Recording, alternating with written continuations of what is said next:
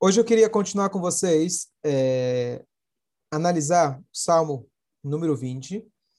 É, depois que eu dei a primeira aula, bastante gente é, mandou a mesma pergunta, então eu queria esclarecer logo no início do Shiur, para a gente continuar. O Salmo 20 ele é conhecido, super conhecido, talvez um dos ou mais conhecido, porque ele é o coringa para todo tipo de problemas, especialmente lo quando alguém está passando por algum problema de saúde. Então, é, eu comentei que em dias festivos, em dias que não se fala o Tahanun, não se fala súplicas, a gente omite esse Lamnatseach da reza, ele fica logo depois da leitura da Torá, a gente tem o Ashrei, logo depois tem o Lamnatseach, a gente omite ele, a gente não fala no Shabbat, não fala no Yom Tov, em Hagim, dias especiais, porque ele, ele logo no segundo versículo, ele fala Yancha Hashem Beyom Sarah, atenda-me Deus no dia da aflição. Então a gente sequer menciona aflição num dia de alegria. Aí eu esqueci de mencionar, e por isso muita gente perguntou, que quando a gente não fala ele durante a tefilá, existe um costume, e agora eu fui atrás, e esse costume foi instituído pelo Rebbe anterior, de que uma vez que esse Teilim é tão importante e ele tem uma função tão importante, então apesar da gente não mencionar ele como parte das rezas, em honra ao dia especial, a gente menciona ele como parte dos pedidos. Os pedidos estão depois da tefilá, quando a gente faz nossos pedidos, Teilim, etc. Então, logo no início, no Shabat, Yom Tov, o dia que eu não fiz o Lamnatseach na tefilá, ele instituiu de fazer o Lamnatseach logo depois da tefilá. Então, não só que não é proibido num dia de Tahanun, num dia, desculpa, especial da gente falar ele, é até incentivado de falar, só que não durante a reza, logo após a reza, antes do teili, dos demais telim, diário, é, do teu telim, da família, etc. Esse deve ser o primeiro a ser dito. Tá. Uma história nunca é mal. Eu encontrei uma história lindíssima que tem tudo a ver com esse salmo que a gente está analisando.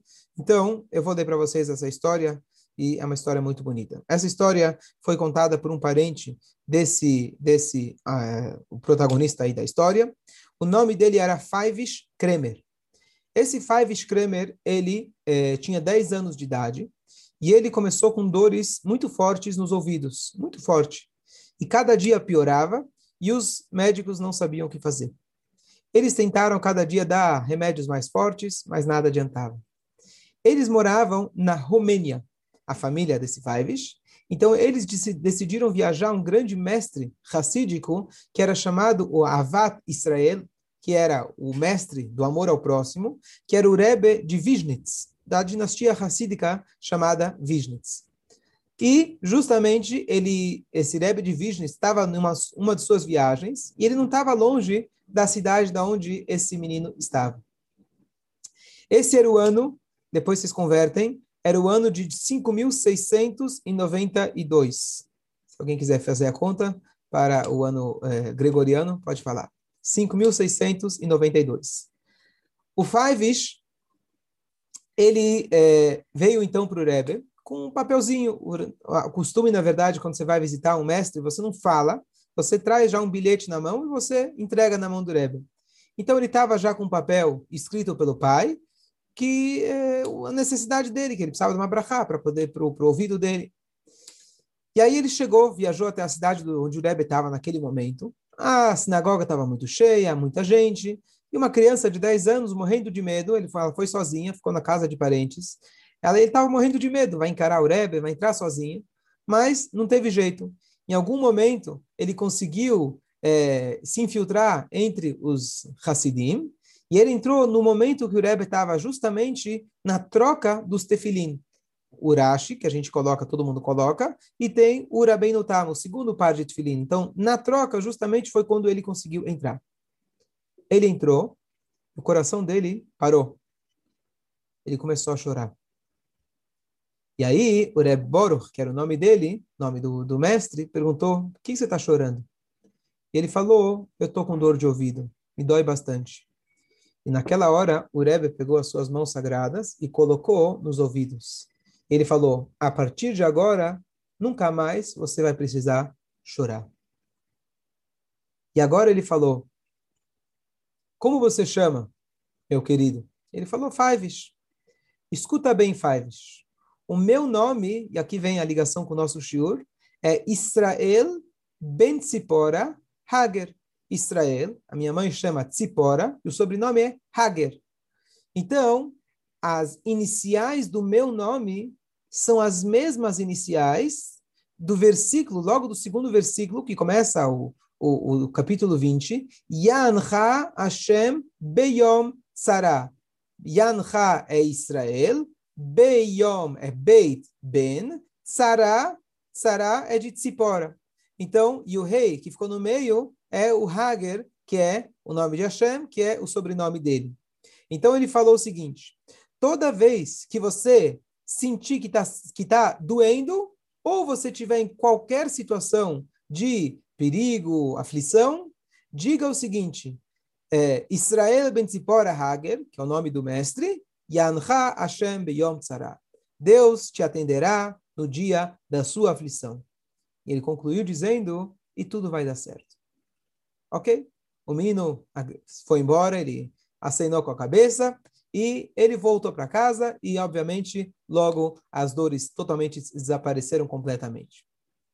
Passaram os anos e a época escura, das mais escuras da nossa história, começou e veio o Holocausto. Ele foi mandado para um dos campos de extermínio e ele, é, num, desse, num dia que ele estava nesse campo de extermínio, ele conta que ele teve o maior de todos os milagres da vida dele. Um dos oficiais é, da SS, e o nome dele está aqui, o nome dele, inclusive, Kretschmer, Kretschmer era o nome dele, esse alemão, e o, ele ficava pegando no pé desse Fives. E ele, então, é, um dia pediu para o Fives é, servir como mensageiro para trazer um outro judeu para um servicinho. Qual era o serviço? Ele chamou esse outro judeu ele tinha que colocar uma escada, aquelas escadas de corda, aquelas escada, escadas soltas, para descer dentro de um poço. E esse poço, na verdade, era a fossa. E o trabalho daquele homem era pegar com um balde, subir e descer a escada para esvaziar aquela fossa para algum outro lugar, algum outro poço. Bom, o trabalho dos menos agradáveis possíveis. Mas ele não teve jeito. Ele foi lá, chamou o amigo e falou: o Kretschmer, que era o, o soldado, ficou em cima para verificar o trabalho. E depois que o judeu, amigo do, do Fivish, ele desceu, ele vira e fala para ele: Bom, agora você já pode tirar a escada. O que significa que o homem não ia ter como sair daquela poça. Ou seja, a morte garantida em pouco tempo. E, e como ele foi ameaçado de morte, ele conta que ele não teve jeito, ele foi lá e tirou a escada. Milagrosamente, passaram alguns instantes e aquele Kretschmer foi chamado para alguma coisa urgente, ele voltou com a escada e salvou o amigo. Bom, passou um tempo, o soldado ele viu aquele Yehudi andando por aí, ele entendeu que o plano dele não deu certo, e ele logo fez o cálculo que o Fives tinha salvo ele. A primeira coisa que ele fez, lo ele foi lá e atirou e matou aquele homem do buraco. E depois, ele foi procurar o Fives. Ele chegou para o Fives, ele falou, se curva ele tirou o rifle, a arma, do, do, do seu bolso, do seu, é, do seu casaco, e ele apontou para ele. Ele atirou uma vez. Não aconteceu nada. Ele atirou a segunda vez e não aconteceu nada. Ele atirou a terceira e a quarta vez até que ele percebeu que a era a última bala dele e por algum motivo ela ficou emperrada lá dentro. E ele conclui, ele fala: Fives, é teu dia de sorte você está liberado. E assim, o Faivish, ele acabou passando por vários e vários momentos, mas ele percebeu que esse Yanha Hashem Biyom Tzara, que Hashem me atenda no momento da minha aflição, que era algo que ele repetia constantemente, foi o que salvou ele nos momentos de aflição. Ele conseguiu sobreviver, ele passou mais de 20, é, 20 mais de 20 anos é, morando depois em Jerusalém, tem aqui até o nome da sinagoga, sinagoga chamada Yeshurun, e ele era o Baltoquea, aquele que tocava o shofar, tanto no mês de Elul, quanto no final do Yom Kippur, não em Rosh Hashanah, que provavelmente Rosh Hashanah é mais, mais pesado. e no, na última, no último é, Elul da vida dele, é, quando já estava super fraco, ele fez questão de tocar, e ele, quando tocou, de olho fechado, ele concluiu, ele disse, essa é a minha vitória sobre os alemães. Essa é a nossa história de hoje. Bom, vamos então voltar aqui. Uma vez que a gente viu que esse Teilim é tão forte, ele é capaz de pegar uma, uma arma e fazer ela não funcionar. Esperamos nunca passar por uma situação nem parecida. Vamos tentar entender um pouco mais agora dos detalhes do Teilim. A primeira aula que a gente fez foi um pouco mais geral. Vamos tentar agora entender um pouco dos detalhes. Bom, esse Teilim, ele começa Lam Natseach Mismor de David, um cântico por David. Isso é uma, é uma, é uma, uma, uma introdução comum dentro dos Salmos. E aí ele começa a sua súplica. Yancha Hashem beyom tzara. Hashem, atenda-me no dia de aflição. É, Yesagev Hashem Elokei Yaakov.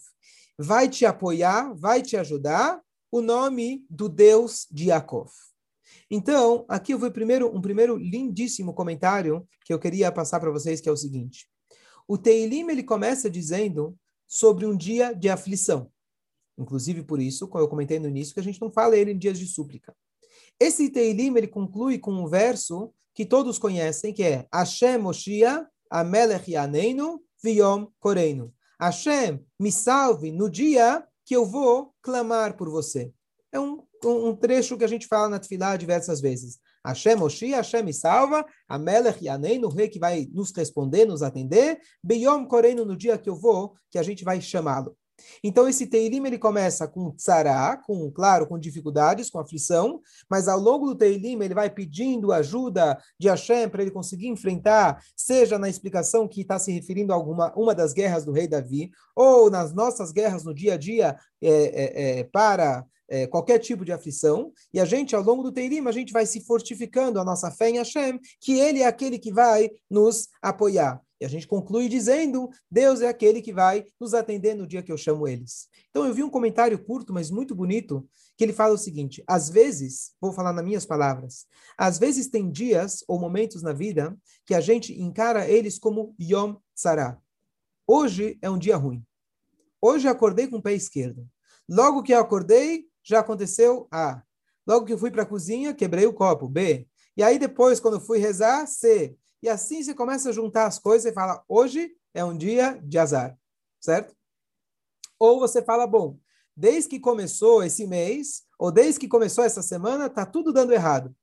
A gente tem essa, às vezes, costume de querer juntar na cabeça um sanduíche e achar que, bom, Deus agora está querendo metralhar tudo de uma vez. Como se diz em, em, em português, quando chove, vem a tempestade. Em inglês se fala, when it rains, it pours. Né? Então, você acha que já que está ruim, então já vem tudo de uma vez. Então, a gente tem essa tendência de chamar o dia de Yom Tzara, de aflição. Agora, o que, que ele fala? Quando a gente tem isso na cabeça, a gente começa a encarar e dizer: bom, estou numa fase difícil, estou num momento difícil. Como que eu posso transformar isso? Claro, eu vou rezar para Deus que a partir de agora as coisas vão mudar. E é isso que eu vou estar falando durante o salmo. Hashem me ajuda que a partir de agora os goim eles acreditam no cavalo e na carroça, ou seja, na sua força, no seu poder, no seu empenho, no seu dinheiro, no seu, na, na, nas suas forças físicas. E eu acredito em Hashem. E aí eu concluo dizendo, Hashem Oshia Melech Yaneinu Beyom Koreinu. O que, que é Yom Koreinu? No dia que eu chamei ele. Então, olha que interessante. Eu comecei falando como Yom Sarah, o dia da aflição, e eu concluo dizendo Yom Koreino, no dia que eu clamei por ele. Então aqui a gente tem uma lição muito grande. Às vezes temos dias ou momentos, semanas ou épocas que a gente fala, bom, que bom que passou, mas aquele dia ficou marcado para mim. Aquela mancha ficou. Aquilo que aconteceu naquele dia, eu não vou esquecer nunca. Aquele foi um dia ruim, Tá bom que depois me trouxe para coisas boas? Tá bom que depois eu consegui superar? Tá bom, mas aquele dia é um dia ruim. Será que existe como a gente transformar retroativamente, mesmo o dia ruim, aquele dia que a gente não vê salvação, que a gente não vê saída, e transformar ele para um dia bom? É isso a mensagem, uma das mensagens que o Telim está dizendo para a gente. Então tem o começo, o meio e o fim. O começo é eu estou na aflição. O meio é eu clamo para Hashem me ajudar. E por último, eu chamo por Hashem. Hashem Moshia, Hashem ele vai ajudar, Beyom Koreino, no dia que eu clamo por ele. O que, que significa? Que nós somos capazes de dar um sentido, mesmo para as nossas aflições, mesmo para os dias difíceis, se a gente passar a viver uma vida ou um dia que a gente está constantemente Beyom Koreino, sempre clamando por Hashem, buscando Hashem, pedindo para Hashem, agradecendo Hashem. Não necessariamente o primeiro Yom e o segundo Yom vão ser no mesmo dia. Pode ter, às vezes, diferença de muitos anos ou décadas. Quando você vai conseguir olhar para trás e colocar as peças do, do quebra-cabeça, entender por que aconteceu tal coisa, ou não, talvez só no mundo vindouro. Mas se a gente começa a preencher a nossa vida com reza, com sentido, essa é a única maneira da gente transformar o Yom Tzara para o Yom Koreino, o dia da aflição para um dia de júbilo, um dia de alegria, quando a gente transforma um dia de chamar Hashem. Em termos práticos, quando a gente começa a colocar o óculos da Torá, enxergar que a nossa vida temos uma missão, e a gente começa a tentar cumprir essa missão, você começa a enxergar que tudo tinha um propósito. Eu vou dar um exemplo. Tem uma conhecida na comunidade, uma pessoa que eu tive contato. Ela, quando estava noiva, é, ela teve um problema, foi levada para o hospital e, basicamente, nunca mais, lo aleno, ela voltou a andar. Não, não, leio, não sei exatamente qual era o problema, nunca mais ela voltou a andar.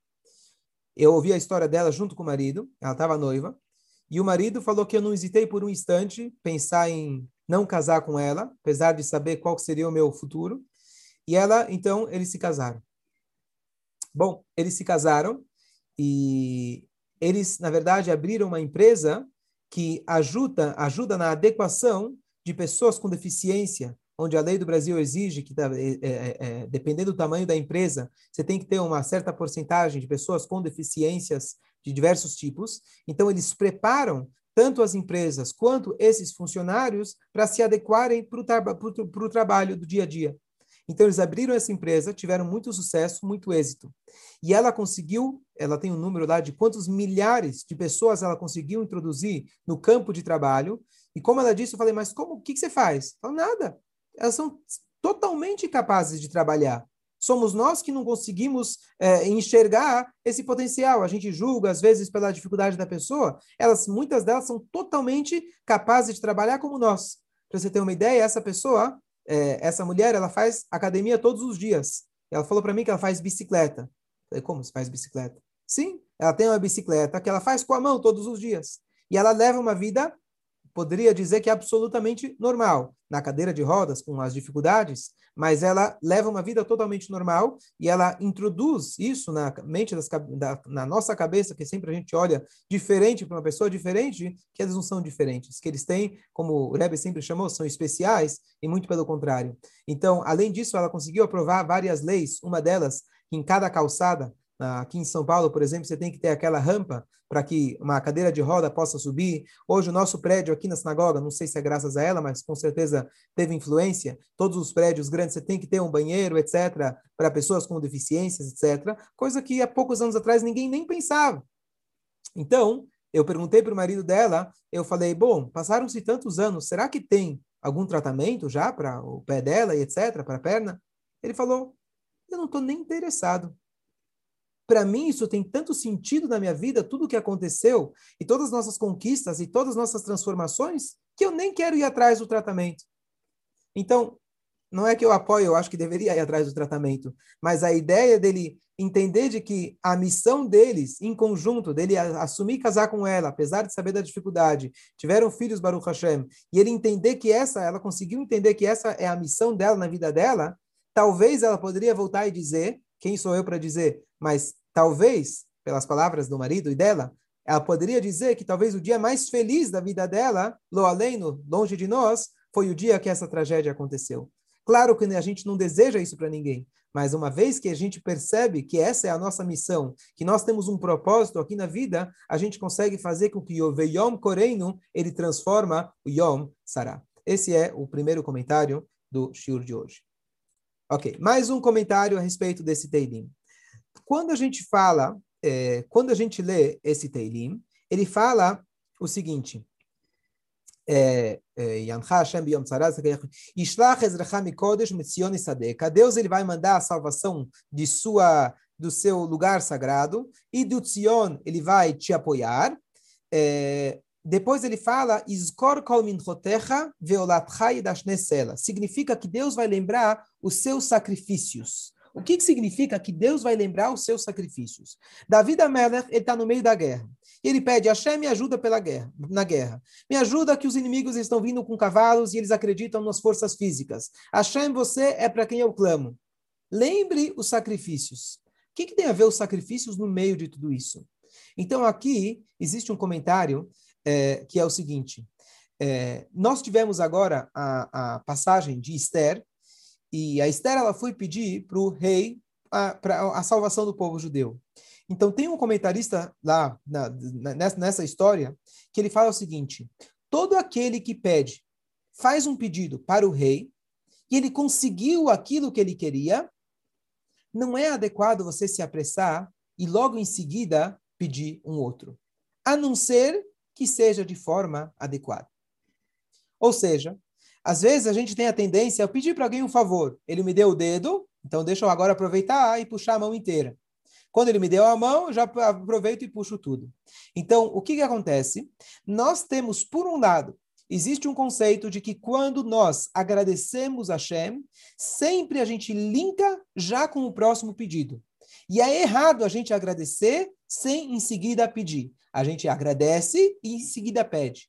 O que ele está dizendo para a gente aqui é que no meio do salmo ele sentiu que, poxa, estou pedindo, pedindo, pedindo. Deixa eu fazer alguma coisa para agradar a Deus. E naquele momento, então, ele falou: Hashem, Lembre-se dos meus sacrifícios que eu fiz ao longo dos meus anos no Beit HaMikdash. Ainda na época dele não tinha, na verdade, o Beit HaMikdash, mas o que tinha na época, como o Mishkan, etc., é, isso seria um mérito para mim. Então, aqui é apenas, um, apenas um, um pensamento de que a gente pede, e esse é um salmo de pedidos, mas a gente não pode esquecer que a gente também tem que fazer por merecer tentar em algum momento, quando a gente está pedindo para alguém que precisa de refuah shlemah, para alguém que precisa de qualquer tipo de salvação, vamos tentar fazer algum tipo de minha. Minha se refere a um sacrifício, mas a palavra minha significa presente. Vamos dar um presente para Hashem. Por que presente? Porque não é uma troca. Não é, Deus, eu faço isso para você me fazer aquilo. Eu dou um presente, eu quero agradar a Hashem e eu espero que através desse presente, desse meu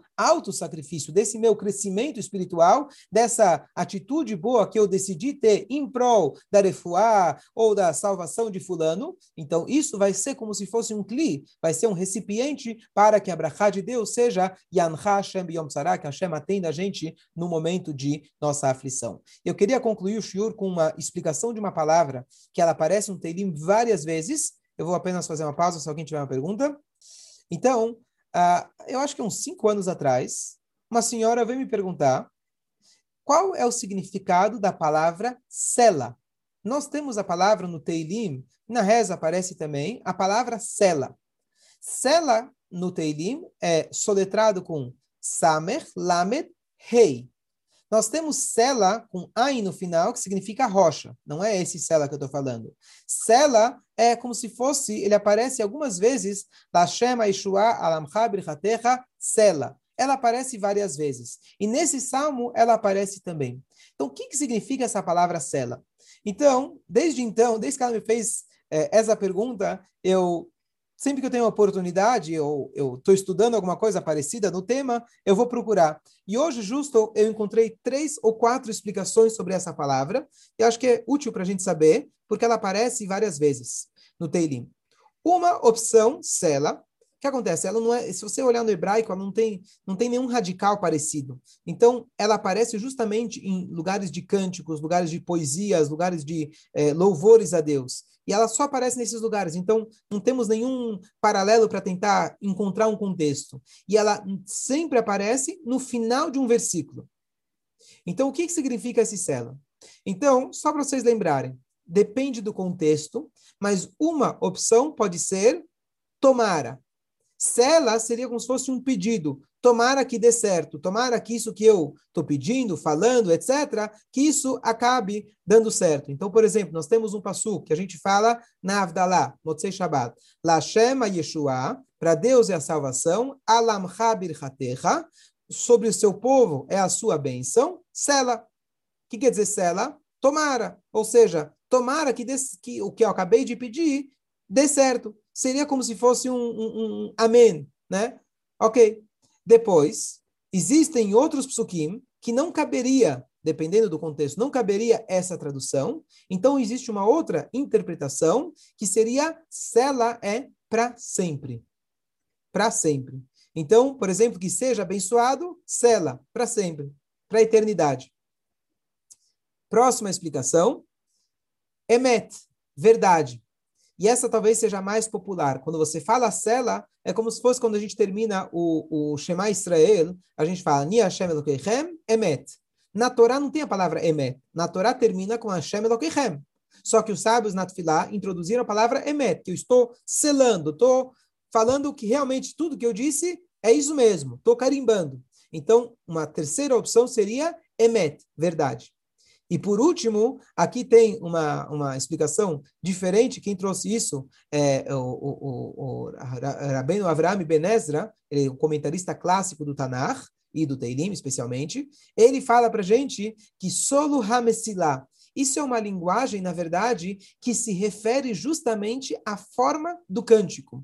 Só para dar um exemplo, nós temos o último do capítulo dos Salmos, ele escreve lá, por exemplo, vários tipos, benevel, vechinor, são vários tipos de instrumentos. Então, é algo muito específico daquele salmo.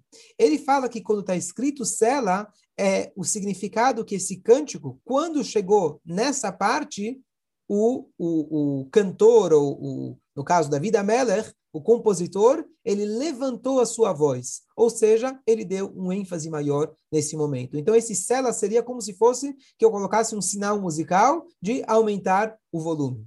Qual que é o resumo de todas essas explicações? E com exceção dessa que é tomar a primeira, eu dizer que é para sempre, ou dizer, assinalar como verdade, ou falar que eu estou levantando a voz, que o intuito de levantar a voz é também dar um ênfase, as três têm a mesma ideia. Então, quando eu falo cela, eu estou dando um ênfase para aquele passo. Eu só queria concluir com essa explicação. Que a gente possa ter, se Deus quiser, só momentos bons e aproveitar e desejar para todos aqueles que precisam, Refuash Lemá, especialmente agora Rabino Rav, Harav David Ben Hayasara, que tem Refuash Lemá, e todos os demais Menachem Mordechai, Ben Miriam e todos aqueles que estão precisando, que em mérito desse estudo, a gente que a gente está dedicando, na verdade, esse ciclo para a homenagem da alma de Leilun Ishmat de Meir Ben, Meir Ben Rachel, que ele possa, o nosso querido amigo Miguel, que ele possa estar em bom lugar, se Deus quiser, e lá de cima rezar para Hashem, para logo Yam Hashem Yom Tzara, e logo a gente vai ter Mashiach Tzidkenu Mirav Amém.